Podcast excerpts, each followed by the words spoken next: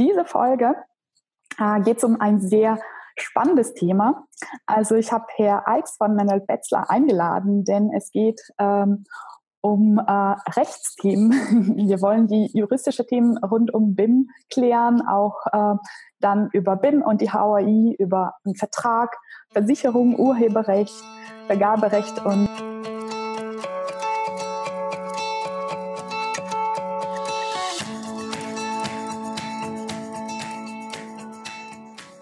herzlich willkommen zum BIM Talk, der Podcast für Architekten, die sich für BIM interessieren und einen Austausch mit Architekten und ähm, Experten wünschen. Und in dieser Folge äh, geht es um ein sehr spannendes Thema.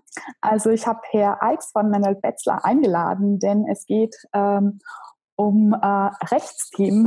Wir wollen die juristische Themen rund um BIM klären, auch äh, dann über BIM und die HAI, über einen Vertrag, Versicherung, Urheberrecht, Vergaberecht und ähm, ja, es sind genau die Punkte, die ich von vielen Architekten gehört habe, ähm, dass sie äh, unsicher sind, dass sie Ängste haben. Wie gehen wir genau damit um?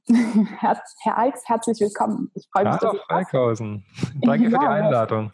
Ja, ähm, ich stelle sie kurz vor, damit mhm. alle auch äh, Sie äh, besser kennenlernen. Mhm. Ähm, sie sind äh, Partner, Rechtsanwalt, Fachanwalt für ähm, Bau- und Architektenrecht, also Partner bei Minot Betzler.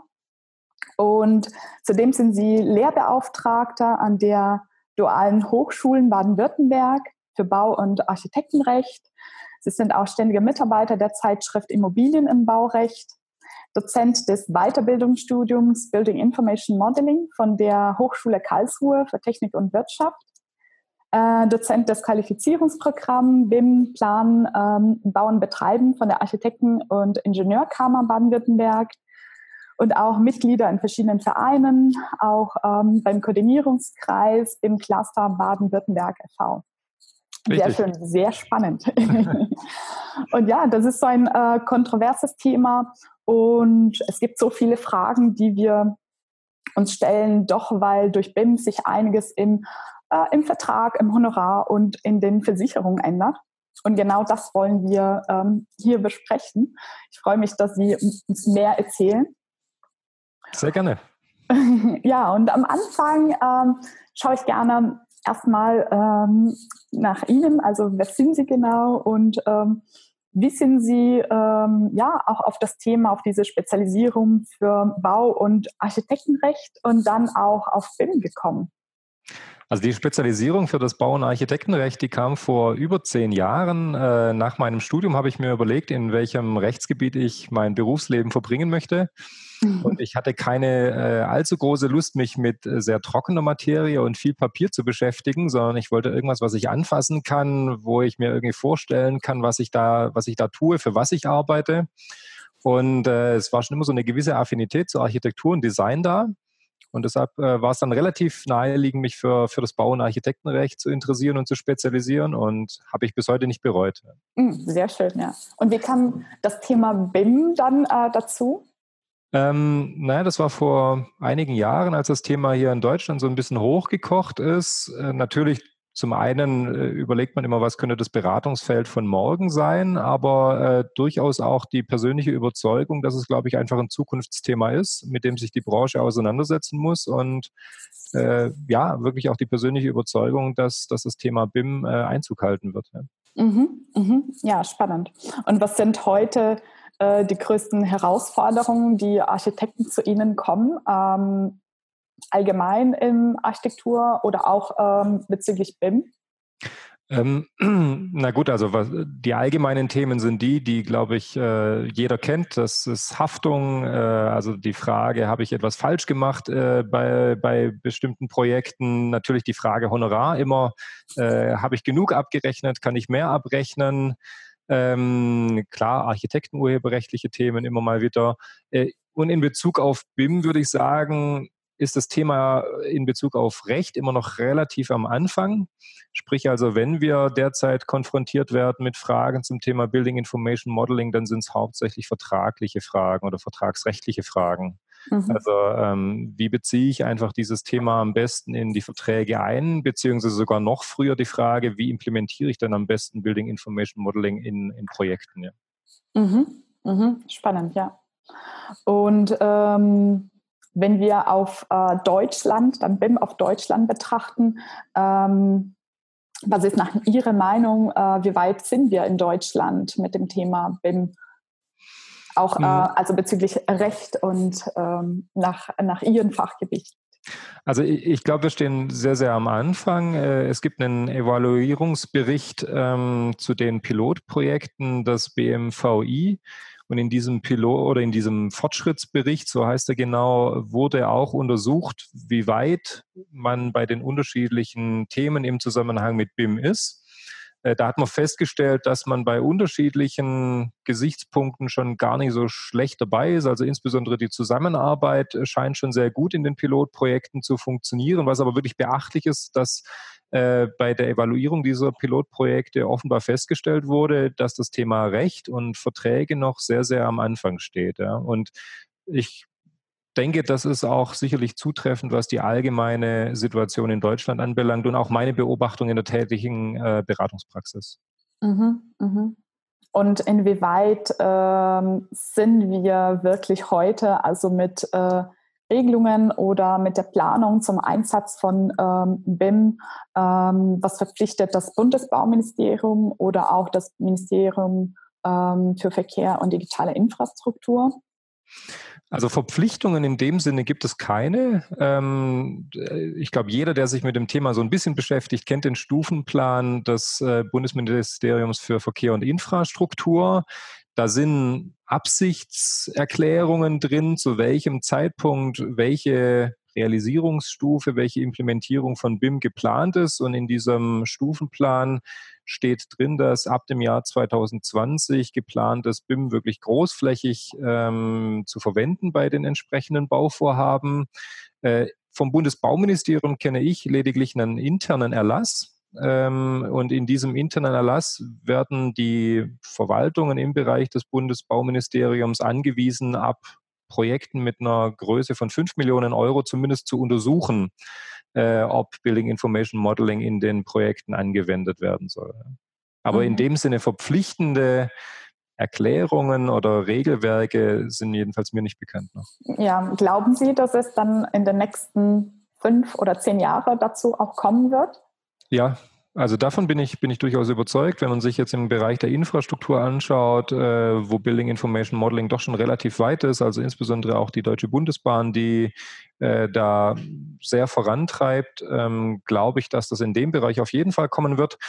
Und ich meine auch, dass äh, im Bereich des klassischen Hochbaus das eine Frage der Zeit ist, bis Building Information Modeling wirklich verpflichtend dann eingeführt wird von der öffentlichen Verwaltung. Mhm, mhm.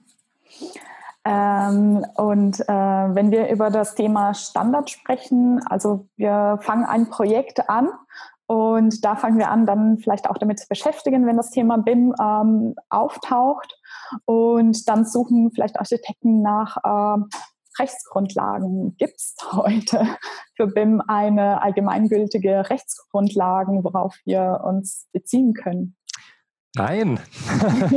also man muss es äh, ja, aus rechtlicher Sicht le so leider so sagen. Also es gibt aktuell noch keine allgemeingültigen Standards, äh, auf die man sich verlassen kann, auf die man sich vertrauen kann. Ähm, das ist aber auch die größte Herausforderung, hauptsächlich aus rechtlicher Sicht äh, weil man sich für jedes Projekt zum aktuellen Zeitpunkt eigentlich diese Standards schaffen muss. Äh, und wenn man das nicht tut, sind die entsprechenden Konsequenzen eigentlich schon vorgezeichnet. Ja?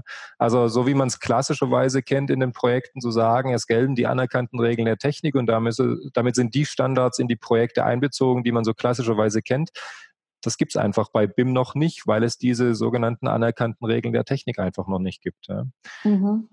Das heißt, dass wir alles viel besser oder genauer in ja. Verträgen äh, festlegen müssen. Ja. Ja, genau. Also nicht nur in den Verträgen, sondern dann auch in den Anlagen zu den Verträgen. Also klar, die eine Sache sind klassisch rechtliche Regelungen, aber das andere sind dann einfach auch die, die Standards in der Abwicklung der Projekte. Also äh, AIAs, BAP sind alles Begriffe, die ähm, wohl bekannt sind und die sind sehr, sehr wichtig. Ja? Also natürlich hindert es auch so ein bisschen äh, die Verbreitung von BIM, weil es natürlich eine entsprechende Herausforderung ist, diese Dokumentation äh, zu erstellen, insbesondere bei, bei oder auf Seiten der Bauherren, wenn solche Projekte implementiert werden. Aber aus, aus juristischer, anwaltlicher Sicht ist es zurzeit absolut unabdingbar, das zu tun. Weil, wie schon gesagt, es gibt keine allgemeingültigen Standards, auf die man äh, verweisen kann. Ne? Mhm. Und gibt, gibt es Richtlinien und Regeln, worauf wir uns ähm, annähern oder was wir folgen können, also nicht müssen, aber können? Hm. Naja, also allgemein, was den, äh, das, ja, das Werkzeug BIM anbelangt oder den Prozess, gibt es mittlerweile ja die VDI-Richtlinie 2552, die zumindest in Teilen schon relativ weit fortgeschritten ist und auch schon verabschiedet wurde. Äh, auch diese VDI-Richtlinie gehört noch nicht zu den allgemein anerkannten Regeln der Technik, weil sie einfach in der Praxis dazu noch zu wenig beziehungsweise überhaupt nicht erprobt ist. Ähm, aber das scheint mir jetzt auf nationaler Ebene aktuell das am weitest gediente Standardwerk zu sein. Ja. Wenn es um äh, Leistungsbilder für Planer geht, die Bundesarchitektenkammer hat da Veröffentlichungen rausgebracht. Also es gibt schon Publikationen, auf die man zurückgreifen kann, ähm, aber man muss es aktiv tun. Ne? Mhm, mhm. Und äh, was äh, regelt diese ähm, VDI-Richtlinie genau fest? Was, also, was, ist so ein Beispiel, was da drin steht? Also man versucht tatsächlich letztendlich alles abzubilden, was mit Building Information Modeling zu tun hat. Also ähm, von der Kollaboration über bestimmte ähm, Detailstandards die Abwicklung von BIM-Projekten. Also man hat sich da durchaus äh, ein sehr großes Arbeitsprogramm vorgenommen und ich denke auch, wenn diese VDI-Richtlinie mal über die gesamte Breite ausgerollt ist, dann wird es schon sehr, sehr viel bringen. Ne? Mhm. Mhm. Und ähm, wenn wir so über das Thema Vertrag dann angehen, es ist ein Thema, was ähm, viele interessieren, ne? wenn besonders ist es meistens der erste Kontakt mit dem Thema BIM, wie das, was Sie auch sagen. Die meisten Architekten kommen dann äh, deswegen auch zu Ihnen. Ähm, ja, ähm, es ist, glaube ich, auch eine gewisse Angst und Unsicherheit da, weil ähm, ich höre ab und zu ähm, Architekten sagen, äh, wozu verpflichte ich mich alles und wozu hafte ich alles und kann ich das wirklich einhalten? Mhm, ja. ähm, sind meistens auch die ersten Erfahrungen, die äh, die Architekten heute damit sammeln. Und äh, welche sind die Punkte, die ähm, für Sie die wichtigsten Punkte, die ähm, in den BIM-Verträgen festgelegt werden müssen? Also es gibt unterschiedliche Aspekte. Sie hatten sie ja eingangs auch schon erwähnt gehabt. Also ich denke, das äh, zurzeit wirklich Wichtigste ist das Thema, ich nenne es mal Leistungsbeschreibung. Also eine klare Abgrenzung der unterschiedlichen Aufgaben der an dem Projekt Beteiligten. Ähm, das äh, ist, scheint mir zurzeit das wichtigste Thema zu sein. Und andere Themen, also zum Beispiel das Thema Haftung, Versicherung, Urheberrecht, Datenschutz, Dateneigentum, das sind auch Themen, die wichtig sind. Und wenn man ähm, gut vorbereitet in ein BIM-Projekt gehen möchte, dann sollte man das auch alles ähm, beachten und auch angehen. Aber das allerwichtigste Thema scheint mir zurzeit tatsächlich das Thema Leistungsbeschreibung und äh, Standardisierung des, der Abwicklung des Projektes zu sein. Ja. Mhm, mh. Ähm, und was, ähm, ja, was sind äh, Punkte, also sage ich mal auch ähm, Komplikationen, die darüber entstehen können, wenn, ähm, ja, ich weiß nicht, wenn wir das nicht so genau ähm, beschreiben oder festhalten? Ähm, naja, aktuell scheint es mir im Markt noch so zu sein, dass auch die Bauherren durchaus diesen Pilot- und Versuchscharakter von den BIM-Projekten zu kennen. Also auch die Bauherren sind gerade erst dabei, sich in diese BIM-Projekte reinzudenken und Erfahrungen zu sammeln. Ähm, insofern halte ich das Konfliktpotenzial aktuell noch für relativ überschaubar. Ähm, wir haben aber durchaus auch schon Fälle hier in der Kanzlei gehabt, in der Beratung, äh, wo Planungsbüros auf uns zugekommen sind und von Konflikten berichtet haben, dass der Bauherr bestimmte Dinge in den Projekten von den Planern erwartet hat. ähm, und die Planer einfach nicht so genau wussten, ob sie denn jetzt diese Dinge auch nach den vertraglichen Bestimmungen tatsächlich erbringen müssen. Ne? Also insofern, je ungenauer diese Verträge gestaltet werden, beziehungsweise diese Leistungsbeschreibungen definiert sind, desto größer ist natürlich nachher auch das Konfliktpotenzial, wenn es um die Frage geht, was muss ich denn eigentlich alles machen. Ne? Mhm. Es geht wahrscheinlich dann auch um die Kommunikation, ne? dass wir ja, ja. Bauherr und Architekt oder Planern reden, äh, genau, was wollen wir auch ähm, als Ziel hier haben. Also was wollen wir, ähm, wie wollen wir die unterschiedlichen Daten austauschen, wie genau wollen wir das planen und dass es auch äh, für jeden klar ist, worum es geht, oder? Geht es darum? Ja, absolut. Ja. Also wenn, wenn man sich die klassischen Leistungsbilder der HOI anschaut, die man so für die konventionellen äh, Bauprojekte oder Planungsprojekte kennt und mal äh, sich überlegt, wie viel in diesen äh, Leistungsbildern nicht drin steht im Verhältnis zu dem, was man dann im Projekt nachher tatsächlich macht, merkt man einfach, wie viel einfach gelebte Übung, gelebte Praxis ist. Mhm. Ja? Ähm, und wenn man sich dann überlegt, dass es bei den BIM-Projekten genau diese gelebte Praxis, diese Standardisierung noch nicht gibt, ähm, dann kann man ungefähr erahnen, wie gefährlich genau das von Ihnen auch beschriebene Risiko ist, dass man eine falsche Kommunikation in den Projekten betreibt oder eine zu geringe. Ähm, und ich finde in dem Zusammenhang dann äh, das Bild vom Turmbau zu Babel eigentlich ganz schön. Ja? Also dann mhm. sprechen unterschiedliche Beteiligte ganz unterschiedliche Sprachen. Äh, und das ist für ein Projekt sehr gefährlich, beziehungsweise äh, kann sogar dann zum Scheitern führen. Ja. Mhm. Und was sind genau die Punkte, die sich ändern zwischen der konventionellen Planung und einer BIM-Planung bei den Leistungsbeschreibungen? Also das hängt natürlich auch wieder vom konkreten Projekt ab. Auch da sind wir wieder an diesem Punkt. Es gibt einfach aktuell noch keine Standards, was mhm. solche Veränderungen anbelangt. Äh, insgesamt muss man natürlich aber schon sagen, also die, die BIM-Planung hebt natürlich den, den Stand der Digitalisierung auf ein ganz anderes Level in den Projekten. Dann natürlich die, die Kommunikation, also der Austausch von Informationen, von Daten ist ein ganz anderer als in konventionellen Projekten. Ähm, und damit einhergehend natürlich die entsprechenden Herausforderungen. Ja. Mhm. Und ähm, wir kommen auf diesen Punkt, es gibt die ähm, AIA und den BAP. Was ähm, können Sie kurz erklären, was das ist und wie fügt das sich dann im Vertrag auch zusammen? Na gut, letztendlich hängt das auch wieder damit zusammen, was der Bauherr eigentlich in seinen Projekten im Zusammenhang mit BIM haben möchte. Äh, weil letztendlich ist es am Bauherrn zu definieren, was für Ziele er verfolgt mit BIM. Also BIM sollte ja eigentlich kein Selbstzweck sein, sondern mit BIM wird in den Projekten werden ganz unterschiedliche Ziele verfolgt. Und diese AIAs dienen letztendlich hauptsächlich dazu, genau diese Ziele zu definieren und den einzelnen an der Planung Beteiligten äh, ins Stammbuch zu schreiben, welche Leistungen zu welchem Zeitpunkt zu erbringen sind. Und der BAP dient letztendlich äh, dazu, dann zu definieren, wie im Projekt das Ganze umgesetzt wird. Also wo man bisher sozusagen das Projekthandbuch kannte für die konventionelle Planung, wird dieses Projekthandbuch eben nunmehr ergänzt durch äh, den BIM-Abwicklungsplan. Mhm. Und wird das auch dann im Vertrag ähm, festgelegt, festgeschrieben oder von wem werden die erarbeitet? Also bestenfalls sollten die AIAs schon vorliegen, wenn der Architekt, wenn die Fachplaner in äh, die Projekte einbezogen werden. Nicht zuletzt auch deshalb, damit der Planer weiß, was er für ein Honorar kalkulieren muss für das Projekt. Ja. Insofern also die AIAs sind äh, etwas, was der Bauherr mit ins Projekt bringen sollte. Beim BIM-Abwicklungsplan ist es aktuell nach meinem äh, Erfahrungsstand so, dass der erst ermittelt wird und fortgeschrieben, erstellt wird, wenn alle Planungsbeteiligten an Bord sind. Das ist auch nachvollziehbar, weil dann erst abgestimmt werden kann, mit welchen Kommunikationsmitteln wie zu arbeiten ist.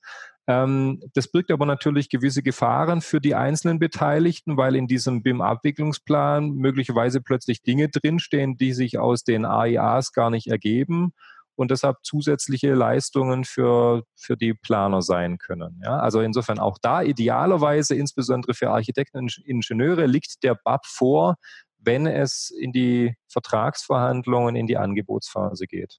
Mhm. Ja, äh, ist auch so, dass natürlich ähm, kommt auch viel von der Planerseite zu den BAP. Was, was kann ich machen? Was mhm. wollen wir in dem Projekt machen? Mhm. Ähm, andererseits, wenn das erst mit den Planern zusammen erarbeitet wird, wer ist das? Wir haben das Honorar schon vorher ja. äh, verhandelt und erst dann danach ähm, tun wir genau zu gucken, wie machen wir und kann sein, dass äh, dadurch entsteht, dass wir merken, das ist ein Riesenaufwand oder ein deutlich erhöhten ja. Aufwand. Wie gehen ja. wir mit dem Punkt dann um?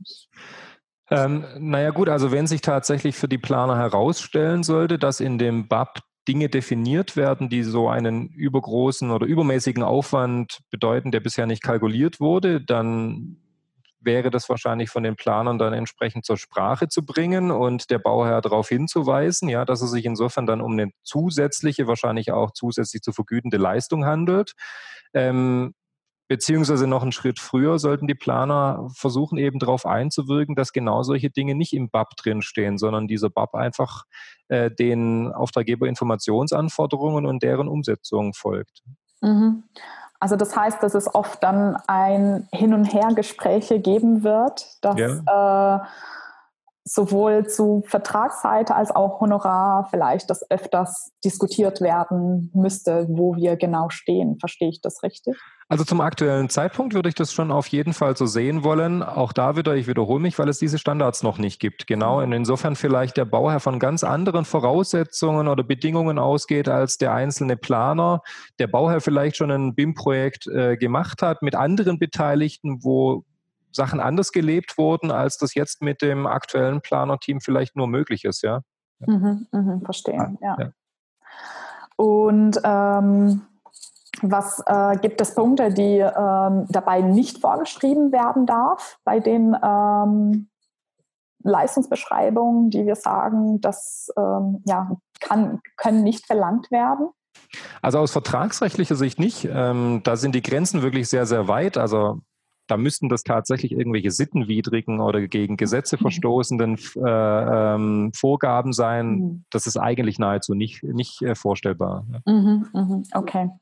Und ähm, wenn wir weiter die äh, Vertragsbedingungen äh, bedenken, äh, welche Art von Verträge gibt es, ähm, die gut für die BIM-Planung passen? Also gerade oder insbesondere am Anfang, als, als BIM hier nach Deutschland geschwappt ist, ähm, hat man sehr viel sich über die Frage Gedanken gemacht, ob äh, sogenannte Mehrparteienverträge einen Vorteil bringen können. Also äh, Verträge, die letztendlich alle Beteiligten an einem Projekt unterschreiben.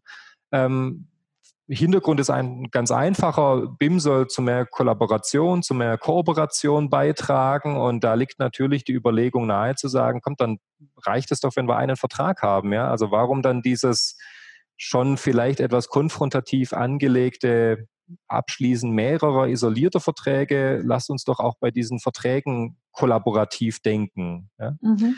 Ähm, das ist letztendlich das, was nach wie vor auch immer so ein bisschen in den, im, im Gespräch ist. Ähm, aktuell nennt man das weniger Mehrparteienverträge, weil man da so ein bisschen wieder davon weggekommen ist, sondern aktuell sind es Diskussionen dann zu äh, Begrifflichkeiten wie Partnering zum Beispiel. Ja. Mhm. Und was sind bei beiden, sage ich mal, auch die Nachteile oder Vor- und Nachteile dabei?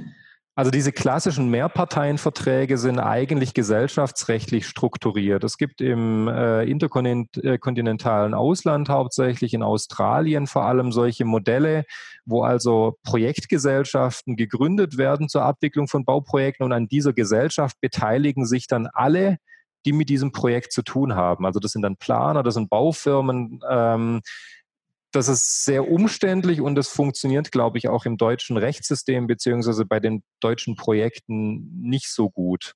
Ähm, und vor dem Hintergrund wurden auch diese Mehrparteienverträge relativ schnell fallen gelassen. Das hat auch sicherlich damit zu tun, dass das deutsche Vergaberecht ähm, nicht darauf eingestellt ist, auf solche Mehrparteienverträge und äh, die öffentliche Hand einfach zu den größten Bauherren hierzulande gehört. Ähm, dann bei diesen Mehrparteienverträgen sicherlich ein ganz wesentlicher Nachteil ist, dass eigentlich zu Beginn des Projektes alle am Projekt Beteiligten feststehen müssen. Äh, sprich also, ich brauche eigentlich zum Projektstart äh, natürlich das gesamte Planerteam, aber eigentlich auch die, genannte, die gesamten Baufirmen. Mhm. Das mag in seltenen Einzelfällen realisierbar sein, im Normalfall aber ist das nicht, nicht so, ja.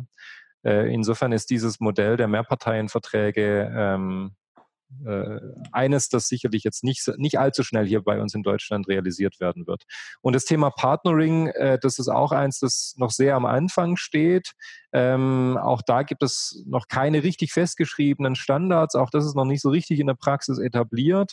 Ähm, und auch da natürlich immer wieder dieses Thema, jedenfalls wenn die öffentliche Hand große Bauprojekte betreibt, lässt sich das mit den öffentlich-rechtlichen Regelungen, insbesondere mit dem Vergaberecht, ähm, in Einklang bringen. Mhm, mhm.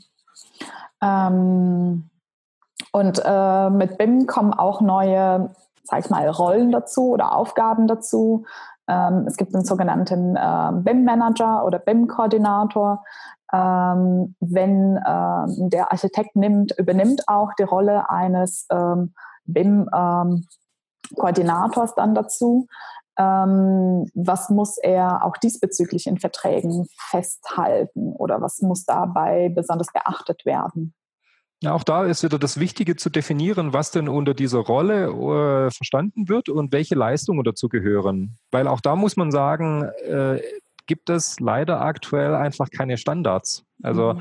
Jeder weiß zwar ungefähr, was ein BIM-Koordinator ist oder sein kann und was ein BIM-Manager ist bzw. sein kann, aber es gibt keine allgemeingültige Definition auch und auch insofern an der Stelle wieder ganz, ganz wichtig, äh, in den Verträgen dann zu definieren, was man unter dieser Rolle versteht und welche Arbeiten dann vom Architekten zu erbringen sind. Ja. Und an der Stelle natürlich ganz wichtig, insofern, ich springe so ein bisschen durch die Themen, ähm, das Thema Versicherung, ja, weil da müssen die Planer dann wirklich sehr, sehr gut darauf achten, ob diese Arbeiten, die sie dann ihrem Auftraggeber versprechen, auch wirklich von ihrer Berufshaftpflichtversicherung umfasst sind. Mhm, mhm, okay, ja, da kommen wir auch noch mal dazu. Sehr gerne. ähm, wenn wir zum Thema eher Haftung gehen, ähm, mhm. es herrscht so, ein, ja, so eine gewisse Unsicherheit, ne? besonders wenn Architekten noch keine oder Planer noch keine Erfahrung damit haben und besonders wenn das erste Projekt ist äh, wozu hafte ich alles? Ähm, könnte ich einen Fehler machen und ähm, ja, in Schwierigkeiten geraten? Mhm. Ähm, ich sag mal, ist diese Angst wirklich begründet oder nach Ihrer Sicht schaffen die meisten Architekten auch bei dem ersten Projekt ähm, das gut äh, durchzustehen? Ja, also ich halte die Angst für, ehrlich gesagt, für übertrieben. Natürlich gibt es Ansatzpunkte, wo man von, einer, von einem erhöhten Haftungsrisiko sprechen kann. Ähm, aber grundsätzlich ändert sich durch Building Information Modeling an den gesetzlichen Grundlagen zur Haftung und auch zur Frage, wann Leistungen fehlerhaft erbracht werden, nichts. Und auch da gilt wieder der primäre Grundsatz, ich hafte für das, was ich vereinbart habe an Leistungspflichten. Und insofern mhm. auch wieder an der Stelle und im Zusammenhang mit Haftung ist es einfach ganz, ganz wichtig für die einzelnen Planer zu definieren, was ich denn an Leistung erbringen muss, weil nur hinsichtlich dieser Leistungen kann ich dann auch haften. Ja? Aber mhm. allgemein kann man sicherlich zusammenfassen, ein erhöhtes Haftungsrisiko dürfte es meines Erachtens bei BIM-Projekten eigentlich nicht geben. Ja. Ich darf mich nur nicht übernehmen, ich darf nicht zu viel versprechen. Ja. Ich darf wirklich nur die Aufgaben und die Leistungen übernehmen, die ich dann auch wirklich erbringen kann in meinem Büro. Hm, verstehe, ja. Ähm, haben, haben Sie so ein Beispiel, äh, wo Sie sagen, da ist wirklich etwas, äh, sag ich mal, schief gelaufen? Ähm, also im Zusammenhang mit dem Thema Haftung hatten wir zum Glück aktuell noch keinen so einen Fall. Ähm, aber auch da natürlich, wenn das äh, Thema Haftung im Zusammenhang mit Leistungspflichten hoch, hochkommt. Ich, ich bringe mal als schönes Beispiel das Schlimmste, was ich mir vorstellen kann, ist, dass äh, auf dieser Leistungsbeschreibungsseite vereinbart wird, wir machen ein BIM-Projekt. Punkt. Okay, ja. Ähm, weil äh, dann ist völlig undefiniert, was der Architekt an Leistungen erbringen muss und dementsprechend ist natürlich dann auch völlig undefiniert, für was er denn dann tatsächlich eigentlich haftet und für was nicht. Ja? Also mhm. das ist zum Beispiel ein sehr schönes Beispiel, ähm, wo durchaus dann auch das Haftungsrisiko erhöht sein kann. Was, was sind so Punkte, die durch die BIM-Planung in der Haftung äh, sich ändern? Also was, was man sicherlich sagen muss oder worüber man sich im Klaren sein muss, dass natürlich die Einzelleistungen schon näher zusammenrücken. Sprich also, ich sehe als Architekt schon mehr, was zum Beispiel auch der HLS-Planer neben mir macht oder was der Tragwerksplaner macht, einfach ähm, weil der Austausch zwischen den Planungsinformationen sicherlich ein sehr viel größerer ist. Ähm, und durch, diese, durch dieses Mehr an Einblicke in die Planung der anderen kann sich natürlich theoretisch schon auch ein Mehr an Haftungsrisiko ergeben, vorausgesetzt, ich bin tatsächlich auch in der Lage, bestimmte Fehler des HLS-Planers zu erkennen. Ja? Also nicht allein dadurch, dass ich jetzt ähm, das ähm, Fachmodell HLS sehe, äh, laufe ich als Architekt Gefahr, für Fehler in diesem Teilmodell zu haften. Ja? Aber wenn ich da Fehler erkennen kann, dann bin ich natürlich gegenüber dem Bauherrn auch verpflichtet, auf diese Fehler hinzuweisen. Mhm, mhm. Und ähm, ja, besonders wenn wir gemeinsam an so einem 3D-Modell ähm, arbeiten, ähm, genau das, was Sie ansprechen. Ich sehe auch Fehler oder äh, Dinge, was der andere macht, ist erstmal auch so eine also es ist ein Riesenvorteil, diese Transparenz. Es gibt mhm. aber auch vielen auch so eine gewisse Angst. Ne? Es gibt mhm. so diesen, habe ich auch neulich von einem Architekt gehört, ja, früher haben wir einen Plan gemacht und ich habe ähm, an der Fassade ähm, einen Baum als Platzhalter äh, hingebracht, das, was ich noch nicht geklärt hatte oder nicht wusste. Mhm. Und ähm, bei einem BIM-Projekt gibt es das nicht. Das ist so diese Riesentransparenz. Es ist für die Bauherren auch, sag ich mal, sehr gut. Die Planer selber haben auch einen, einen riesen Vorteil, weil wir sehen, inwieweit ist der andere oder inwieweit haben wir das gemeinsam also wirklich gut geplant. Ähm, allerdings kommt dann auch der Punkt, wo wir sagen, ähm, was ist, wenn ich ähm, vielleicht etwas noch nicht so genau geplant habe ähm, und das ähm, gesehen wird oder kann ich dafür haften? Ist das ein Problem? Beziehungsweise auch, ähm, ja, es gibt dann den Riesen, sag ich mal, eine Riesenangst, dass auch durch BIN zu dieser gesamtschuldnerische Haftung dazu kommen würde, weil wir alle mhm. da gemeinsam ähm, arbeiten, gemeinsam auch einen Fehler machen könnten. Wie sehen Sie das? Mhm. Also äh, aus rechtlicher Sicht ist es natürlich so, dass Fehler die man im Projekt macht oder die der Planer im Projekt macht, die kann theoretisch zu, zu einer Haftung führen. Ja? Aber ich glaube, da muss es vielleicht bis zu einem gewissen Grad einfach auch ein Umdenken in dieser Fehlerkultur geben, ähm, dass man einfach bereit ist, auch zuzugeben, Fehler zu machen, ja, und äh, dass das aber dann auch bei den Vertragspartnern, also insbesondere beim Bauherrn, nicht automatisch den Reflex auslösen darf, Haftung, ja. Äh, sondern äh, letztendlich muss es immer darum gehen, äh, jedenfalls nach meinem Dafürhalten und nach meinem Verständnis dann auch von, von BIM, äh, den Projekterfolg im Auge zu behalten. Mhm. Äh, dass es möglicherweise Fehler gibt, die so schlimm sind, dass ich als Vertragspartner, als Auftraggeber sage, also lieber Planer, da kann ich dich jetzt nicht rauslassen, da entsteht mir möglicherweise auch ein finanzieller Schaden aus diesem Fehler, den du da begangen hast, da muss ich dich dafür in Haftung nehmen, das muss auch klar sein. Ähm, aber ähm, ich denke, diese Angst, Fehler zuzugeben und ähm, zu versuchen, in den Projekten dann auch die Fehler zu beseitigen, die, äh, die muss weniger werden. Ja? Beziehungsweise auf Bauherrenseite muss einfach dieser, dieser Reflex weniger werden, vielleicht auch ähm, äh, dann den Planer gleich dafür verantwortlich machen zu wollen in, in rechtlicher Hinsicht. Ja? Mhm. Und den zweiten Aspekt, den Sie genannt hatten, die, die gesamtschuldnerische Haftung, auch da muss man wieder zurückgehen auf die, die rechtlichen Grundlagen und sagen, also ich, ich kann nur dann für etwas gesamtschuldnerisch mit einem anderen haften, wenn ich selber einen Fehler gemacht habe. Also wenn ich als Architekt ähm, gegenüber meinem Bauherrn etwas machen muss und das mache ich nicht ordentlich und ein anderer tut es genauso wenig ordentlich, dann gibt es einen Ansatz für diese gesamtschuldnerische Haftung. Also sprich, dann kann der Bauherr sich überlegen, nehme ich jetzt den Architekten in Anspruch oder nehme ich den äh, Tragwerksplaner in Anspruch.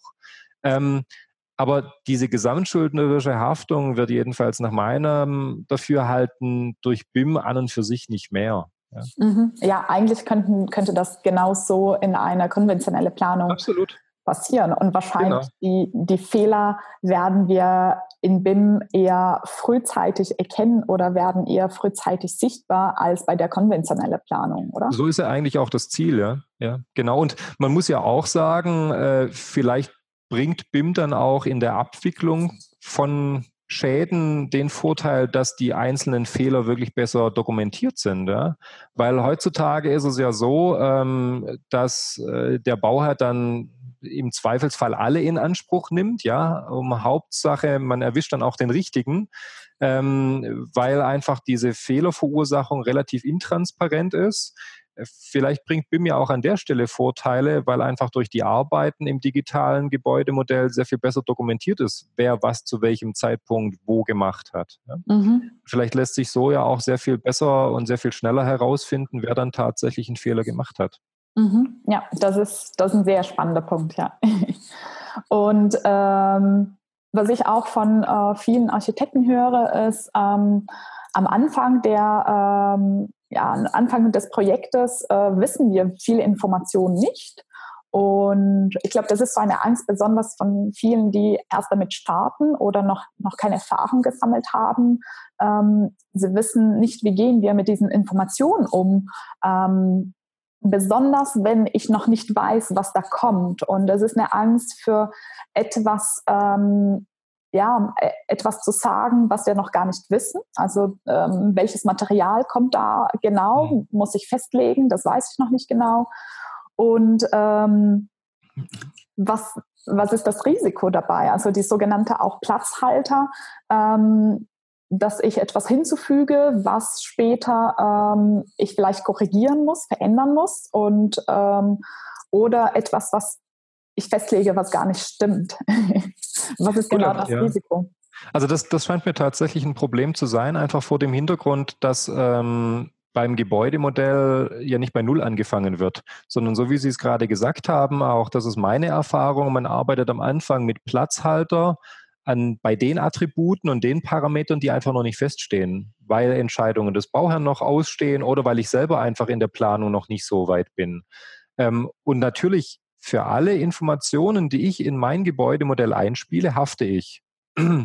ähm, und das kann natürlich schon zu einem großen Problem führen, weil wenn ich als Architekt mein Architekturmodell erstelle und dort mit solchen Platzhaltern arbeite, dann verlässt sich möglicherweise der HLS-Planer oder der Tragwerksplaner auf diese Informationen. Der weiß ja nicht, dass das fiktive Annahmen sind oder eben solche Platzhalter. Mhm. Ähm, und wenn sich daraus dann nachher Fehler ergeben, äh, dann hafte ich da natürlich als Architekt dafür. Insofern ist es ganz, ganz wichtig aus meiner Sicht für jeden einzelnen Planer, wenn er mit solchen Platzhaltern arbeitet, ähm, das Planerteam und insbesondere seinen Auftraggeber darauf hinzuweisen, dass das keine Informationen sind, die für das konkrete Projekt erarbeitet wurden, sondern dass es sich um Platzhalter äh, handelt. Weil auch da mhm. wieder Turmbau zu Babel, ähm, wenn alle unterschiedliche Sprachen sprechen, alle mit unterschiedlichen äh, Informationen hantieren, dann ist das für das Projekt äh, gefährlich. Ja?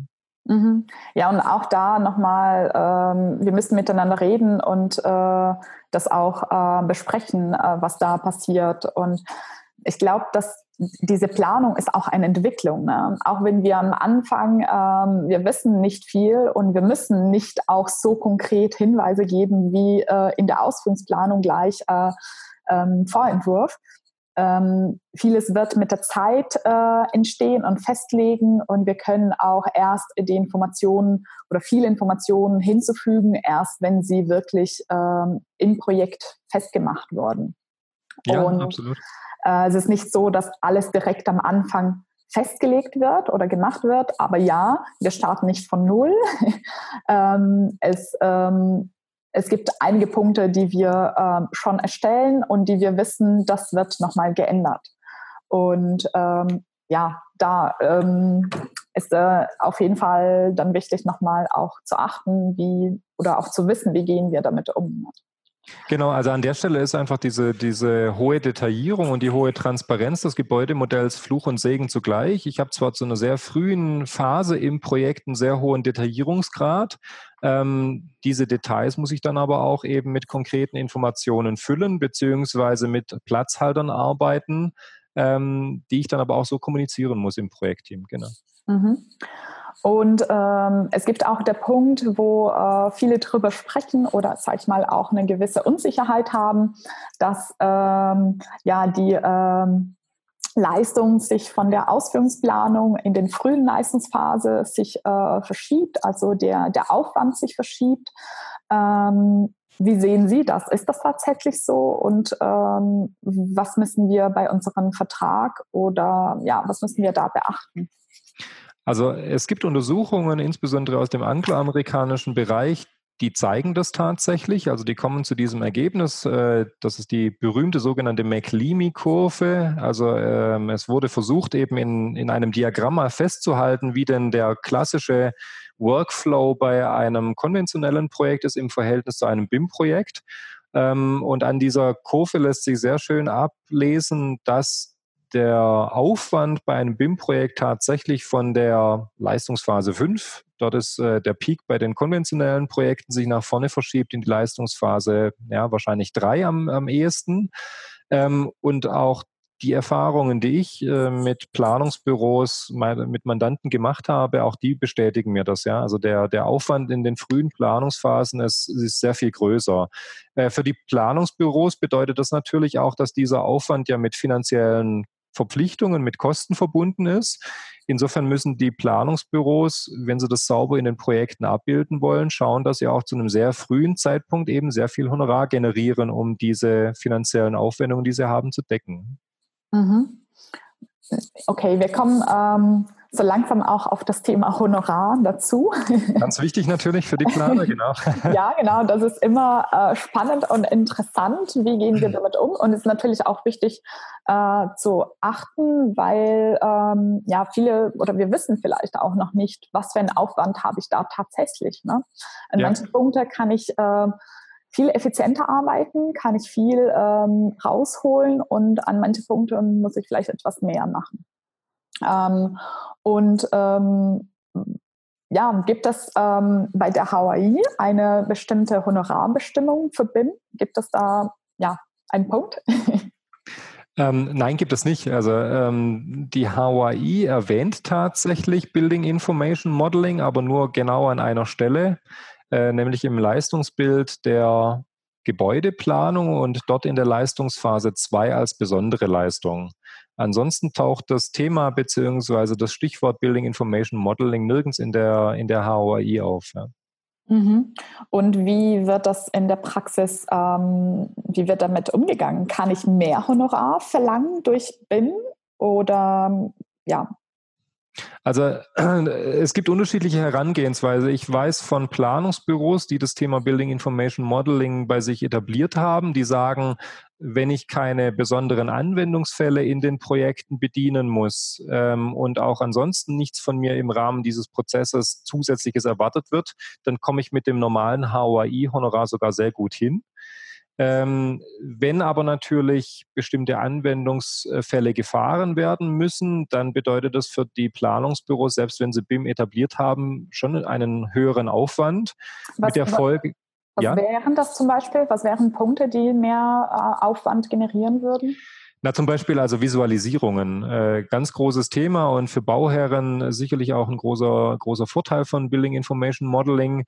Solche Visualisierungen erfordern natürlich einen sehr großen Aufwand, gegebenenfalls entsprechende zusätzliche Software, die ich im Projekt einsetzen muss als, als Planer. Ähm, und dass ich da nicht mit dem normalen HYI-Honorar für ein konventionelles Projekt hinkomme, äh, ist auch relativ naheliegend. Also das wäre zum Beispiel so ein Fall. Und äh, auch da muss man sagen, gibt es noch keine Standards. Also wir haben vor zwei Jahren einen relativ großen Auftraggeber, ähm, ein Klinikum begleitet bei einem, äh, bei den Ausschreibungen von Planungsleistungen für ein BIM-Projekt. Ähm, dort hat man es über einen pauschalen BIM-Zuschlag ähm, versucht abzubilden, dieses zusätzliche Honorar, das die Architekten benötigen. Rein theoretisch lassen sich da aber auch Honorarparameter in einer ganz normalen HOI äh, Honorarermittlung finden, ähm, äh, die ich dafür heranziehen kann, um diesen zusätzlichen Aufwand, dieses zusätzliche Honorar zu generieren. Mhm. Und ist der äh, diese Koordination oder auch ähm, Import, Export von Daten, sage ich mal, die oft auch ähm, wöchentlich gemacht werden, ist das da ein Mehraufwand? Ähm, auch da muss man sicherlich wieder unterscheiden. Die Planungsbüros, die BIM etabliert haben und mit den Prozessen sehr gut zurechtkommen, die mögen dadurch keinen allzu großen zusätzlichen Aufwand haben, weil sie einfach auch intern bei sich diese Prozesse schon äh, aufgesetzt haben. Am Anfang ist das sicherlich aber ein Mehraufwand. Ja, das würde ich schon so, schon so sehen. Aber ich höre dann eher, dass es ein Aufwand, das als Investition dann äh, gilt, dass ähm, ich dadurch nicht äh, wirklich mehr vom Bauherrn verlangen äh, kann. Also rein rechtlich kann ich das natürlich, aber da muss man zurzeit jedenfalls nach meiner Beobachtung einfach den Markt sehen und äh, da sind einfach viele Bauherren nicht bereit, dafür mehr Honorar auszugeben, ähm, weil sie einfach den Nutzen von BIM, glaube ich, noch nicht hundertprozentig erkannt haben. Ja? Insofern mir scheint aktuell die Situation tatsächlich die zu sein, dass die Planungsbüros das als Investition äh, sehen müssen, ja. Und insofern, wenn mehr Honorar verlangt werden kann, dann tatsächlich im Bereich bestimmter Anwendungsfälle, wo dann auch der Bauherr erkennen kann, das ist für mich ein Mehrwert, dafür bin ich dann auch bereit, mehr zu zahlen. Mhm. Und könnte das Honorar sogar verkürzt werden, weil Sie sagen, äh, Sie als Planer arbeiten so viel effizienter und äh, viele Prozesse werden automatisiert, die Kostenermittlung ist viel äh, schneller durchzuführen? Also im Normalfall ist das nicht der Fall. Äh, wenn ich mich vertraglich dazu verpflichte, als Architekt eine Kostenberechnung zu erstellen, dann ist es grundsätzlich an mir, wie ich diese Kostenberechnung dann meinem Auftraggeber liefere. Ob ich mhm. das händisch mit dem Taschenrechner ermittle oder ob ich da einfach nur äh, in meinem BIM, äh, in meiner BIM-Software auf den Knopf drücke und diese Kostenberechnung ähm, äh, generiere, das ist dem, muss dem Auftraggeber egal sein. Weil letztendlich ich schulde einen bestimmten Werkerfolg, an der Stelle die Kostenberechnung und wie ich die erstelle, äh, das spielt bei der Frage, ob ich dann auch das Honorar dafür abrechnen kann, überhaupt keine Rolle. Mhm. Ähm, wo es allerdings eine Rolle spielen kann, da gibt es eine sehr bedenkliche, sogar Gerichtsentscheidung mittlerweile vom Landgericht Paderborn aus dem vergangenen Jahr. Wenn ich eine bestimmte Leistung eben nicht schulde, nicht erbringen muss. Also in dem, in dem damals entschiedenen Fall war es so, dass der Planer ein, ein Massenmodell erstellen musste. Ähm, und abgerechnet nachher hat er eine komplette Entwurfsplanung äh, für die Erstellung dieses Massenmodells diese Entwurfsplanung hat er gegenüber seinem Auftraggeber aber gar nicht geschuldet. Und da hat tatsächlich das Landgericht Paderborn gesagt, also diese Entwurfsplanung musstest du nicht machen. Das war quasi ein Abfallprodukt, um dieses Massenmodell zu erstellen und dafür kannst du dann auch kein Honorar verlangen. Ja. Mhm. Also insofern diese Automatisierung von Prozessen im Zusammenhang mit BIM kann möglicherweise schon dazu führen, dass ein Bauherr sagt, aber das ist ja wirklich nur eine Durchgangsstation, eine bestimmte Leistung. Dafür zahle ich nichts. Solange äh, der Bauherr aber sich diese Leistung hat versprechen lassen, zum Beispiel eben eine bestimmte Kostenermittlung, äh, eine Kostenermittlung, dann muss er dafür auch zahlen. Mhm. Also ich höre eher, ähm, das, was vertraglich ähm, abgestimmt wurde, ja. das ist, was gilt. Ja, Und, absolut. Ähm, ich muss meine Leistung erbringen und äh, vielleicht würde das im Vertrag festgelegt, wie, aber die muss korrekt sein, egal ob ich die Massenermittlung oder Kostenermittlung äh, von Hand berechnet habe oder durch das ähm, Massen äh, 3D-Modell, die muss korrekt sein. Und genau, das ist auch ein ganz, ja, ist auch ein ganz wichtiger Gesichtspunkt äh, im Zusammenhang mit der HOI. Auch da hat es am Anfang immer geheißen, also als BIM nach Deutschland kam, die, die, die HOI und BIM, die vertragen sich überhaupt nicht. Äh, die BIM wird in der HOI überhaupt nicht erwähnt. Ähm, das ist falsch, einfach vor dem Hintergrund, dass die HOI-Leistungsbilder methodenneutral sind. Also die HOI lässt sich überhaupt nicht dazu aus, ob ich als Architekt etwas mit Tusche und Papier machen muss oder ob ich das auch digital machen kann. Ja? Und insofern kann die HOI insofern BIM gar nicht widersprechen oder kann BIM gar nicht ausschließen, äh, weil wie schon gesagt, die Leistungsbilder der HOI sind methodenneutral und was hinzukommt, die HOI ist reines Preisrecht. Also die HOI will ja nur sagen, was ein Architekt oder Ingenieur für Geld oder an Geld, an Honorar bekommt, wenn er eine bestimmte Leistung erbringt. Ob er diese Leistung erbringen muss, das ergibt sich nicht aus der HOI, sondern das ergibt sich aus dem Vertrag. Mhm. Und gibt es ähm, irgendeine bestimmte Richtlinie, wo ich sage, da kann ich äh, mich danach richten oder anschauen oder verbinden in Bezug Hawaii? Ähm, nein, das ist, das ist ein ganz großes Thema und sicherlich auch ein ganz großes Manko für die, für die Planungsbüros. Ich hatte vorhin schon erwähnt, es gibt eine Publikation der Bundesarchitektenkammer, wo versucht wird, BIM-Leistungsbilder zu kreieren, beziehungsweise wo BIM in die klassischen HAI-Leistungsbilder überführt wird. Ähm, es gibt aber jedenfalls nach meinem Kenntnisstand keine Publikation, wo versucht wird, ein zusätzliches Honorar bestimmten BIM-Leistungen zuzuordnen. Das mhm. gibt es meines Wissens nicht. Ja, genauso wenig gibt es meines Wissens Publikationen, wo versucht wird, äh, diesen höheren Aufwand in den früheren Leistungsphasen abzubilden, zum Beispiel indem ich entsprechende Leistungsprozentpunkte aus der Ausführungsplanung in die Leistungsphase 3 vorverlagere. Weil auch das wäre nach der HOI rein theoretisch möglich, indem ich als, als Architekt, als Ingenieur sage, ich erbringe in der Leistungsphase 3 schon einen Teil jedenfalls der Ausführungsplanung und dementsprechend möchte ich dann auch in der Leistungsphase 3 äh, einen Teil des Honorars aus der Leistungsphase 5. Ja. Und wird das, wird das heute umgegangen? Haben Sie ein paar Beispiele, wo das so geregelt wurde? Also ich, ich kenne tatsächlich Planungsbüros, die das umsetzen, ähm, äh, die zum Beispiel dann äh, aus der Leistungsphase 5 10 Prozentpunkte bereits in der Leistungsphase 3 haben möchten. Äh, natürlich dann auch mit der Verpflichtung in der Leistungsphase 3 bestimmte Gesichtspunkte der Ausführungsplanung zu erbringen. Mhm. Ähm, aber da brauche ich natürlich auch wieder Bauherren, die dann auch wirklich wissen, dass dieser Aufwand in der Leistungsphase 3 erhöht ist und dementsprechend auch bereit sind, in der Leistungsphase 3 mehr Honorar zu zahlen, als das sonst üblich ist. Mhm, verstehe, ja. Mhm. Und äh, wenn wir, oder haben Sie noch einen Punkt über äh, Honorar hinzufügen? ähm, naja, also zusammengefasst kann man sicherlich sagen, dass Building Information Modeling als solches keine Honorarerhöhung rechtfertigt, aber im Regelfall eben auch keine Honorarverringerung. Wenn bestimmte besondere Leistungen dazukommen, also zum Beispiel das Thema Visualisierung oder zum Beispiel das Thema S-Bildpläne, ähm, dann sind das sicherlich absolut Gesichtspunkte, wo ich als Planer dann auch mit äh, Fug und Recht mehr Honorar verlangen kann. Ja? Aber nur weil ich jetzt äh, die Kostenberechnung mit, mit einer BIM-Software arbeite, wird es wahrscheinlich schwierig werden, dem Bauherrn da ein mehr Honorar zu verkaufen. Mhm, mh. Und wenn wir auf das Thema dann Datenschutz gehen, vielleicht können Sie mir erzählen, was genau äh, das Problem oder was die große Diskussion dabei ist. Ich habe äh, bis heute nicht so ganz äh, verstanden. Ähm, viele sagen, ähm, wenn wir in ein, oder es ist diese Angst, Unsicherheit da, wenn wir mit einem, in einem BIM-Projekt arbeiten, dann konstruiere ich das 3D-Modell, dieses digitale Modell und das gehört dann dem Bauherrn. Wem gehört das, ist oft die große Frage.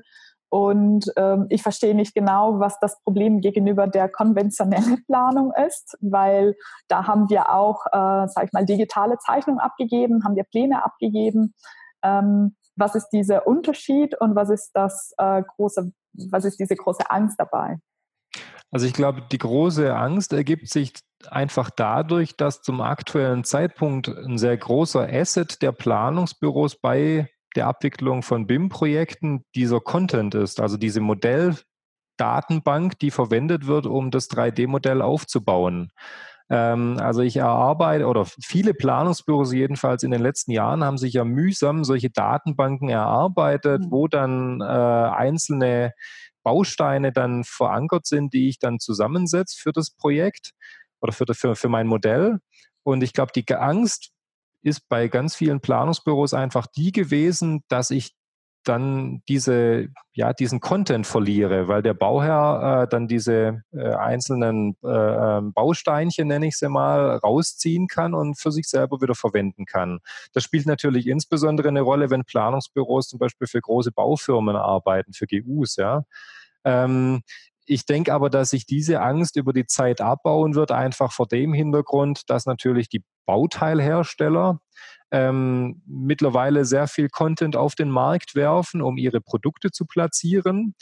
Ähm, und weil einfach die Planungsbüros schon sehr weit fortgeschritten sind, jedenfalls teilweise bei der Erstellung dieses Contents und das nicht mehr der, Einzel der einzige oder der maßgebliche Wert an ihrer BIM-Leistung ist. Ja. Mhm.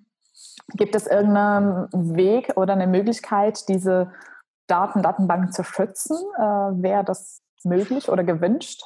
Ähm, also der Bauherr wünscht es sicherlich nicht, weil der natürlich in diesen BIM-Modellen sehr viel Daten, sehr viele Informationen haben möchte.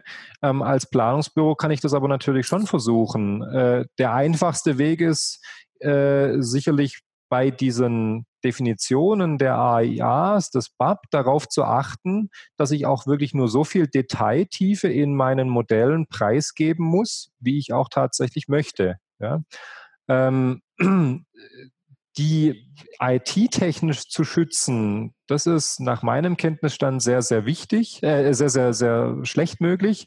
Äh, insofern umso wichtiger ist es, dass ich vertraglich einfach vereinbare, ähm, welche, welcher Teil des Modells durch welchen der Vertragspartner genutzt werden darf. Also was darf der Bauherr mit diesem Modell machen und was darf er nicht machen. Ja? Mhm. Ähm, ich weiß auch von äh, Planungsbeteiligten, die im Verborgenen an ihre, ähm, ihre Bauteile, ihre digitalen bestimmte Codes dran setzen äh, und über diese Codes können Sie dann erkennen, ob zum Beispiel in zukünftigen, in anderen Projekten Ihre eigene, ihre, Ihr eigener Content verwendet wurde. Und über entsprechende vertragliche Absicherungen, wo dann einfach der Bauherr sich dazu verpflichtet, den Content nicht weiter zu verwenden, kann dann jedenfalls theoretisch zurückverfolgt werden, dass der Bauherr gegen solche vertraglichen Vereinbarungen verstoßen hat. Ja. Mhm, mh, verstehe. Aber es ist auch die Frage, ja, wie, wie finden wir dann nochmal heraus, erst wenn ich wahrscheinlich nochmal mit, mit ihm plane ja. oder es ist, ähm, ja. ja. Es ist aber insgesamt da, muss man sagen, Insgesamt ja. muss man sicherlich sagen, es ist relativ schwierig für mich als Planungsbüro, äh, mein, ja, mein, mein Gebäudemodell da wirklich wirksam und wirkungsvoll zu schützen. Das ist einfach so. Ja. Mhm, mh. Und äh, die Frage nach dem äh, Urheberschutz oder Eigentum in, im klassischen Sinn. Ähm, Gibt es das überhaupt beim BIM-Projekt oder bei diesem 3D-Modell? Also das Thema Eigentum bzw. Dateneigentum ist das eine, das Thema Urheberrecht das andere. Das Dateneigentum hängt wieder eben damit zusammen, wem gehört das BIM-Modell. Ähm, und da muss man ja leider sagen, an, an digitalem Content gibt es keinen Eigentum weil äh, das bürgerliche Gesetzbuch geht immer nur von Eigentum an körperlichen Dingen aus, also an äh, Tischen, Stühlen, ihrem Flipchart im Hintergrund. Daran kann man Eigentum haben, an was virtuellem gibt es kein Eigentum. Insofern, das ist ein ganz, ganz großes Thema, ja. Äh, jetzt nicht nur im Zusammenhang mit Building Information Modeling, sondern insgesamt mit der Digitalisierung, Industrie 4.0. Ähm, das Thema Urheberrecht, da ändert sich durch das Thema Building Information Modeling nicht so richtig viel. Äh, einfach vor dem Hintergrund, dass das Urhebergesetz bestimmte Anforderungen daran äh, äh, statuiert, wann es einen Urheberrechtsschutz gibt. Nämlich wenn etwas eine bestimmte geistigere, geistige Schöpfungsleistung äh, erreicht. Und da ist es dann auch wieder unerheblich, ob das jetzt äh, eine von Hand skizzierte Zeichnung ist oder ob das Ganze digital verankert ist. Mhm. Und äh, dann zusammengefasst, äh, was wären die Punkte, was Planern und oder auch Bauherren ähm, beim Thema Datenschutz äh, darauf achten sollen? Ähm, also wenn wir von, von Dateneigentum und Urheberrechten sprechen, ist es natürlich für Bauherren sehr, sehr wichtig, darauf zu achten, möglichst viel an Informationen für sich zu vereinnahmen aus den Gebäude, äh, Modellen oder aus den einzelnen Fachmodellen. Umgekehrt ist es natürlich für die Planungsbüros enorm wichtig, sich bestimmte Rechte ähm, übertragen zu lassen, beziehungsweise nicht zu verlieren, um einfach in den Projekten eine gewisse Möglichkeit der Einflussnahme zu haben. Äh, das Thema Datenschutz als solches, also insbesondere im Zusammenhang mit der Datenschutzgrundverordnung, die ja die letzten Monate eine sehr, sehr große Rolle gespielt hat. Ähm, das ist sicherlich ein sehr, sehr weites Feld, ähm, das in den Projekten aber absolut beachtet werden muss, weil einfach personenbezogene Daten ausgetauscht, gespeichert werden. Äh, ich glaube aber, das würde jetzt fast den Rahmen sprengen, wenn wir auf das Thema auch noch eingehen würden. Ja, okay, also, sehr gut, okay. Ähm, dann ähm, ja, das Thema Versicherung. Wir haben schon ein paar Punkte angesprochen oder Sie haben auch schon erwähnt. Vielleicht komme ich nochmal mit dem Punkt ähm, auch aus der Haftung. Mhm. Ähm, wenn wir ähm, im digitalen Modell arbeiten, wir arbeiten mit unterschiedlicher Software und sind auch teilweise dann stark von den Softwaren, sage ich mal, auch abhängig, was wir digital konstruiert haben. Was passiert, wenn wir, ähm, ja, wenn da wirklich im Fall der Fälle äh, wirklich zu einem Bug kommt und ähm, ein Problem ähm, vielleicht im Modell hinzufügt wird oder in der Planung hinzugefügt wird, ähm, wer haftet dafür? Und ähm, gibt es da auch ähm, eine Möglichkeit, Versicherung oder kann ich mich irgendwie davor schützen und absichern? Also die, die Grundlage ist äh, die, dass für die Fehler, die ich selber als Planer begehe, für die hafte ich auch. Äh, und in dem Zusammenhang ganz wichtig, äh, auch zu wissen, wenn ich bestimmte Software als Planer einsetze, dann hafte ich gegenüber meinem Auftraggeber grundsätzlich mal auch für Fehler, die diese Software hat einfach weil ich als Planer diese Software als Werkzeug einsetze. Ja. Ähm, das ist für die Planer natürlich äh, sehr unschön, weil bis zu einem gewissen Grad lassen sich diese Fehler in der Software ja für mich gar nicht erkennen. Aber wie schon gesagt, in dem Vertragsverhältnis zu meinem Auftraggeber bin ich dafür verantwortlich, dass ich funktionsfähige Software einsetze. Ähm, Im Zusammenhang mit der Berufshaftpflichtversicherung für, für Architekten und Ingenieure ist es so, dass die klassischen Berufshaftpflichtversicherungen die Tätigkeiten versichern, ähm, die mit dem üblichen Berufsbild, so heißt es in den Versicherungsbedingungen von Architekten und Ingenieuren verbunden sind. Ähm, und jetzt lässt sich natürlich dann trefflich darüber streiten, ob Leistungen im Zusammenhang mit BIM noch dem üblichen beziehungsweise dem bisherigen üblichen Berufsbild eines Planers zuzuordnen sind. Ähm, da ist sicherlich große Vorsicht geboten. Es gibt mittlerweile Berufshaftpflichtversicherungen, die sich darauf eingestellt haben. Äh, die in ihren Versicherungsbedingungen auch Leistungen im Zusammenhang mit Building Information Modeling als versichert äh, äh, bestätigen. Aber da sollten Architekten und Ingenieure zumindest zum aktuellen Zeitpunkt, wenn sie in ein BIM-Projekt gehen, sich nochmal mit ihrer Berufshaftpflichtversicherung kurzschließen ähm, und sich äh, wirklich auch zusagen lassen, dass die Leistungen, die Arbeit, die sie in dem jeweiligen Projekt äh, erbringen müssen, wirklich versichert sind da wahrscheinlich auch nochmal den Punkt wichtig, genau festgelegt zu haben im Vertrag. Ja. Äh, was wollen wir alles machen oder wozu äh, verpflichten wir uns? Und das nochmal äh, dann auch mit der Versicherung zu klären, oder? Absolut, genau. Also auch da wieder dieses Thema fehlende Standards. Ähm, äh, ich kann halt heutzutage einfach nicht sagen, ich mache ein Standard-BIM-Projekt und kann dann auch davon ausgehen, dass dieses Standard-BIM-Projekt versichert ist, weil es gibt einfach kein Standard-BIM-Projekt zum aktuellen Zeitpunkt.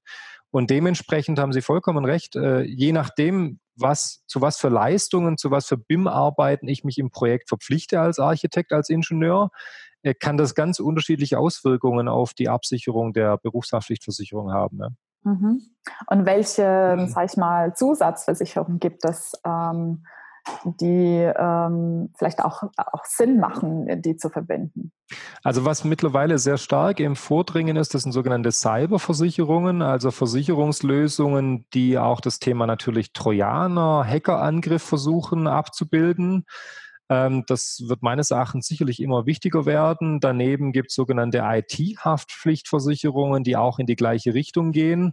Also wenn ich als Architekt mir auf die Fahnen schreibe, oder schon geschrieben habe, sehr viel digital zu arbeiten, sehr viel mit Building Information Modeling zu machen, ähm, dann ist es aus meiner Sicht absolut ratsam, sich über solche Versicherungslösungen zu informieren und sehr gut zu überlegen, ob das nicht Sinn macht, ähm, solche Versicherungen abzuschließen. Ja, weil wenn man sich mal überlegt, was für Schäden dadurch entstehen können, dass ich in einem Projekt äh, möglicherweise äh, Schadsoftware ins Projekt mit reinbringe, ja, möglicherweise sogar die, die Rechner anderer Planungsbeteiligter mit solcher Schadsoftware infiziere, äh, dann, wie schon gesagt, muss es schon gut überlegt werden, ob es nicht, nicht Sinn macht, sowas zu versichern. Ne? Mhm. Wie, äh, wie gehen andere Planungsbüros damit um? Wie, was sehen Sie in der Praxis?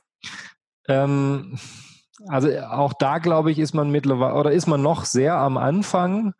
Ähm, und äh, sehr wenige Planungsbüros gehen diesen Weg und versichern sich da zusätzlich. Mhm. Ich bin aber sicher, nach den ersten Schadensfällen ähm, wird es da sicherlich auch ein Umdenken in der Planungsbranche geben. Ich, mhm. möchte gar nicht sagen, dass für jedes Planungsbüro so eine Cyberversicherung äh, zwingend notwendig ist, aber man sollte sich zumindest mit dem Thema auseinandersetzen. Mhm. Mhm. Und ähm, Ähm, ja, ich würde zum Thema Vergaberecht gehen. Oder haben Sie noch einen Punkt zur Versicherung, was wir beachten sollen? Ähm, also beachten sicherlich oder meines Erachtens nicht, äh, was man schon sagen muss. Das erleichtert es für den Planer sicherlich auch in den BIM-Projekten. Ähm, was wir beobachten, ist, dass sogenannte Projektversicherungen im Vordringen sind, also Versicherungen, die der Bauherr abschließt ähm, und die dann alle an dem Projekt Beteiligten auch mitversichert. Also sogenannte Multi-Risk-Versicherungen. In diesen Projektversicherungen sind dann Berufshaftpflichtversicherungen für Architekten und Ingenieure integriert, aber auch Betriebshaftpflichtversicherungen für die Baufirmen. Äh, das ist eine sehr komfortable Situation für die Planer äh, setzt aber natürlich auch wieder voraus, dass ich eigentlich die Versicherungsbedingungen dieser Projektversicherung wirklich gut mir angeschaut habe oder im Zusammenhang mit meinem Versicherungsmakler, um zu wissen, dass ich dieses Projekt äh, ähm, bearbeiten kann, ohne es meiner eigenen Berufshaftpflichtversicherung zu melden. Mhm. Und wird das tatsächlich dann auch umgesetzt? Ja, also bei Großprojekten beobachten wir das tatsächlich, äh, wo es diese Projektversicherungen gibt.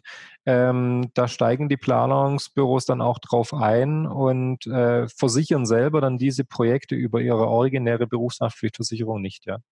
Also das höre ich dann eher, dass es auch eine komfortablere Lösung für die Planer ist. Genau, richtig. Also die beteiligen sich dann an den Prämien dieser ähm, Projektversicherung über bestimmte Umlagen. Äh, diese Umlagen, also das sind dann Abzüge von ihren eigenen Honoraren. Äh, diese Umlagen sind aber tatsächlich durchaus so attraktiv teilweise, äh, dass sie hinter dem zurückbleiben, was die Planungsbüros für ihre Eigenversicherung zahlen müssten. Mhm, okay.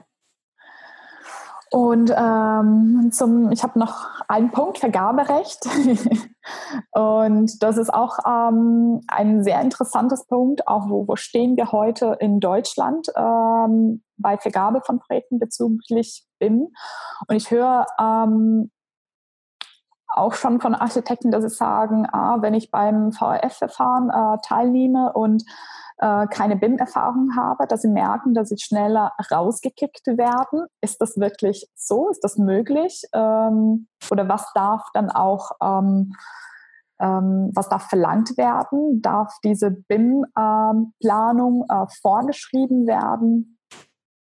Also rein theoretisch möglich ist es, jedenfalls dann, wenn es sich um ein originäres BIM-Projekt handelt und äh, die öffentliche Hand, die diese Planungsleistungen für das Projekt dann ausschreibt, entsprechende Referenzen von den Planungsbüros verlangt, die sich dann an diesem Vergabeverfahren beteiligen wollen. Ähm, in der Praxis kann ich das nicht beobachten, beziehungsweise zumindest die Projekte, die wir begleiten für die öffentliche Hand, äh, empfehlen wir es äh, dem der Vergabestelle, also dem Bauherrn auch nicht diese Referenzhürden so hoch zu setzen, weil einfach noch relativ wenige Planungsbüros diese Referenzen wirklich vorweisen können. Und dadurch verenge ich natürlich als Bauherr massiv den Markt ähm, mit der Folge, dass ich möglicherweise einfach für einen funktionierenden Wettbewerb im Vergabeverfahren zu wenig, äh, zu wenige Bieter habe. Ja.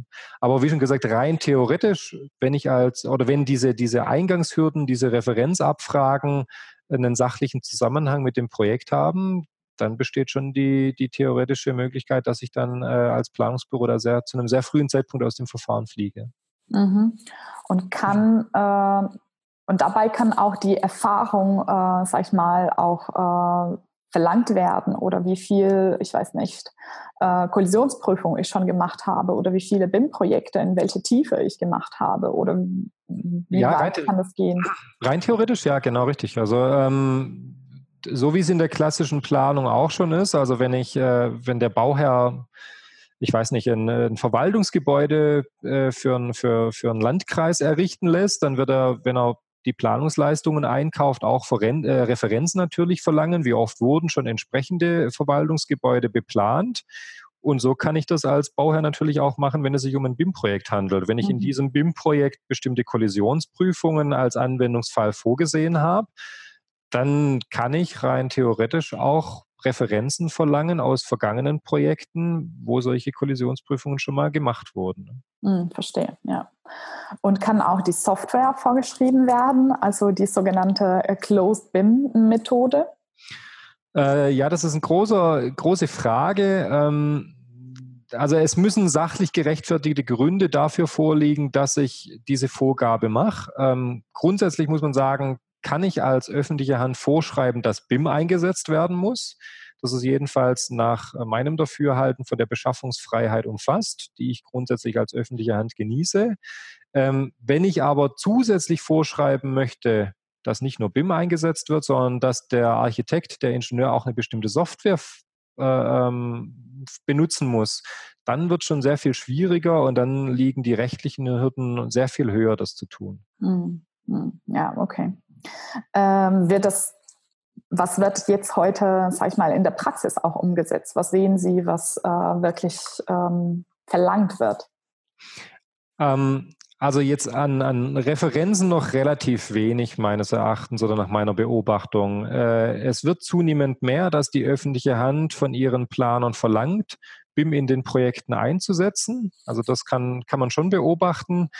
Dass aber in den Vergabeverfahren entsprechende Referenzen erwartet werden, die Beobachtung kann ich nicht machen wie schon gesagt, das hängt, glaube ich, einfach auch mit der Angst der öffentlichen Hand zusammen, dann den Bewerbermarkt zu sehr einzuschränken. Mhm. Ja, ja. Ist, glaube ich, auch, ähm, auch gut so, denn wir, Absolut, ja. ähm, wir wollen eben, ähm, in, wir haben ein gemeinsames Ziel, wir wollen eine gute Architektur, ein gutes Projekt machen, äh, wollen den Bauherr zufriedenstellen und BIM ist natürlich einen Punkt, aber auch nicht der wichtigste Punkt ähm, bei einem Projekt dabei. Ne?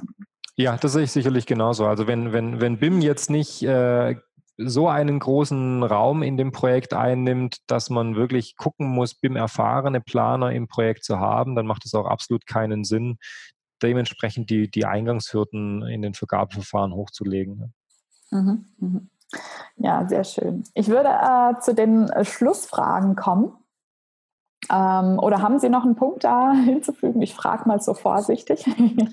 Ähm, nein, also ich glaube zum Vergaberecht, da wird sich sicherlich in Zukunft noch sehr viel tun. Ähm, äh, auch da spielt es zum Beispiel eine Rolle. Äh, dieses Thema IFC, was ja ganz kontrovers diskutiert wird, also funktioniert diese Schnittstelle oder funktioniert sie nicht? Wenn sich herausstellen sollte oder dass, dass sie nicht funktioniert, ähm, dann wird man sicherlich in zukünftigen Projekten auch sehr viel mehr solche Closed-BIM-Lösungen sehen und dann sehe ich durchaus auch, äh, ich will jetzt nicht sagen die Gefahr, aber durchaus die Möglichkeit, dass die öffentliche Hand dann auch wirklich den Einsatz einer bestimmten Software vor, vorsieht. Wenn sich herausstellen sollte, dass IFC tatsächlich funktioniert, was ja durchaus wünschenswert wäre, ähm, dann ist dieses Thema sicherlich vom Tisch. Ja. Mhm, mh ja, das äh, glaube ich, äh, wir entwickeln uns äh, sehr stark und viel in, in, den, in der Richtung und sind noch am Anfang und es wird noch sehr viel passieren. Ne? Ja, absolut. Ja, sehr spannend. ähm, ja, ich habe ein paar Fragen, die ich gerne mal ähm, an allen stelle. Mhm. Und äh, was waren ähm, Beispiel oder haben Sie ein Beispiel äh, von Fehlern, was Sie sehen, was äh, vielleicht Sie gemacht haben äh, bezüglich äh, BIM und Verträgen oder was Sie arbeiten oder was Architekten machen oder sehr oft machen? Was, ähm, was ist die Erfahrung dabei? Also ich glaube, der größte Fehler, der zurzeit in den BIM-Projekten noch gemacht wird, ist einfach dieses Thema zu unterschätzen, insbesondere am Anfang des Projektes. Und so wie ich es vorhin schon gesagt hatte, einfach keine sauberen Leistungsbeschreibungen, keine sauberen AIAs, keine sauberen äh, BIM-Abwicklungspläne aufzusetzen und dadurch mehr oder weniger in diese Projekte zu stolpern. Ich glaube, das mhm. ist der größte Fehler, den man zum aktuellen Zeitpunkt noch machen kann.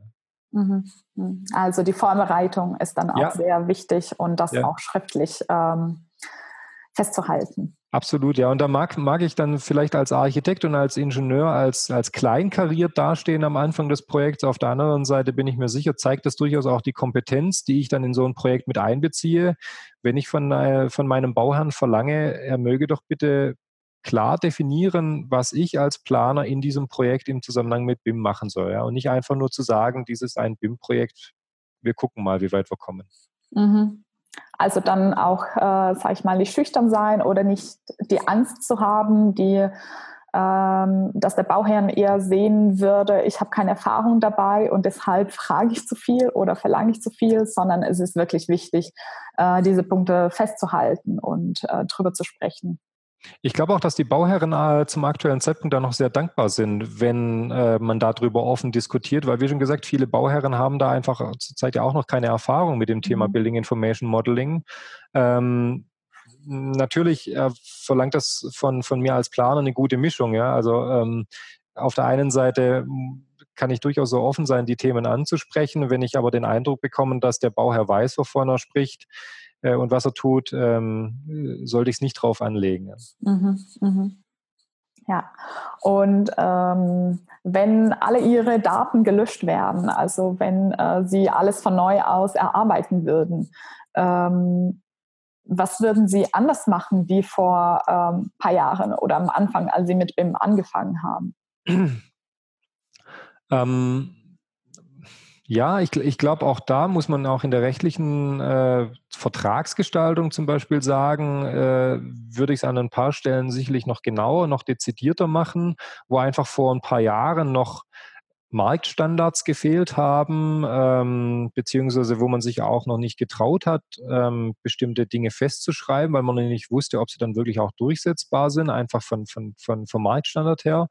Da ist zurzeit oder mittlerweile einfach schon sehr viel mehr klarer und ähm, man kann sehr viel mehr machen. Ähm, ja, ich glaube, das wäre der Gesichtspunkt, ja. Mhm. Ähm, ich glaube, das äh, haben Sie schon mit der ersten Frage äh, gesagt, aber welchen Tipp würden Sie an Architekten geben, die äh, jetzt mit einem BIM-Projekt starten und gewisse Unsicherheit haben, wie sie damit umgehen? Ähm, sich mit dem Thema beschäftigen. Also natürlich, ähm, Learning by Doing ist nicht schlecht und äh, ich weiß auch von vielen Planungsbüros, die haben so sich mit BIM angefreundet und so auch BIM etabliert in ihren Büros. Ähm, nichtsdestotrotz aus meiner juristischen Brille betrachtet, ist es ganz, ganz wichtig, sich mit dem Thema zu beschäftigen und das Thema dann auch in den Projekten wirklich zu verschriftlichen. Mhm. Und welche Regeln oder Gesetze erhoffen Sie, dass in den nächsten Jahren in Deutschland sich durchsetzen? Also ich glaube einfach, dass diese technische Standardisierung ganz, ganz wichtig ist. Also insofern, ich, ich hoffe und ich wünsche mir, ähm, dass zum Beispiel diese VDI-Richtlinie 2552 wirklich schnell zum Abschluss gebracht wird und dass sie sich dann auch wirklich so im Markt etabliert, dass man damit arbeiten kann, ohne allzu viel Aufwand betreiben zu müssen, äh, Dokumente wie AIA und BAP aufsetzen zu müssen, ja, sondern dass man dann wirklich allgemein auf diese VDI-Richtlinie verweisen kann und sicher sein kann, in den Projekten gut mit BIM arbeiten zu können. Mhm. Und wo glauben Sie, dass die Baubranche ähm, in zehn Jahren stehen wird in Deutschland? Also auch gerne bezüglich ähm, Digitalisierung oder BIM oder auch ähm, aus Ihrer juristischen Sicht. Was glauben Sie, dass anders sein wird oder neu dazu kommen wird oder auch ausfallen wird? Also ich glaube schon, dass sich sehr viel in diesem Bereich Digitalisierung, Automatisierung tun wird. Ähm, also ich glaube, die Produktivität wird äh, große Sprünge machen im Verhältnis zu dem, was man die letzten Jahre, vielleicht auch Jahrzehnte gesehen hat. Ähm, was ich mir wünschen würde, ob es dann wirklich so kommt, muss man mal abwarten, ist, dass ähm, sehr viel mehr an diesem Ziel gearbeitet wird, ein, Gesamt, oder ein gemeinsam ein gutes Projekt zu machen. Also dass man weniger konfrontativ in den Projekten umgeht. Ähm, aber da gibt es mittlerweile sicherlich auch Bestrebungen und auch Modelle, wie sowas funktionieren kann. Ob das nachher tatsächlich passiert, ist die große Frage. Aber ich denke, auch Building Information Modeling wird da seinen Teil dazu beitragen, dass das möglich ist. Mhm. Ja, sehr, sehr interessant. Glauben Sie auch, dass ähm, ähm, ja, neue äh, Regeln und Gesetze wirklich den ähm, sage ich mal, die Art, die wir Projekt machen oder arbeiten, dass das ähm, auch verändern würde oder könnte? Ähm, da, da bekommen Sie von mir eine Antwort, die Sie vielleicht nicht von einem Juristen oder Anwalt erwarten. Nein, das glaube ich nicht. Äh, also ich glaube, dass dieses Thema Kollaboration, Kooperation, wie man gemeinsam in den Projekten miteinander umgeht, äh, das, das ist eine Mentalitätsfrage. Äh, und äh, an dieser Mentalität muss sich was ändern und das gelingt nicht dadurch, äh, indem neue Gesetze oder neue Verordnungen erlassen werden. Ähm, wenn sich diese Mentalität ändert, dann lassen sich durch neue Gesetze vielleicht, lässt sich absichern, dass diese Mentalität dann auch wirklich so gelebt wird und verankert wird.